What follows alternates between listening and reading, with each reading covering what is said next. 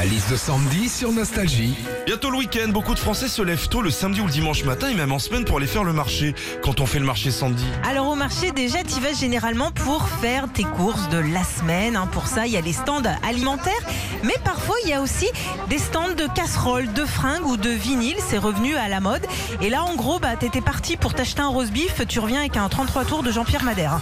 A tous un stand préféré au marché Ah oui. et moi j'avoue c'est le fromager. Ouais, le comté, les grosses louches de crème bien épaisse, le bon beurre demi-sel et puis il y a toujours ces noms de fromages de plus en plus bizarres. La tome aux fleurs, le brie à l'ail des ours, franchement, l'ail des ours. Alors je sais que c'est une plante hein, mais pourquoi pas une tome à l'oignon de bouquin? Enfin, moi ce que j'adore sur les marchés, c'est qu'on te fait goûter à tout. Un petit morceau de chèvre, euh, un petit bout de jambon de pays et d'un coup, t'as j'ai de la bonne banane du Vietnam, j'ai de l'espagnol, j'ai de la créole, venez les goûter. Attendez, mais on est sur le marché du Cap d'Agde ou quoi là? Retrouvez Philippe et Sandy, 6h-9h sur Nostalgie.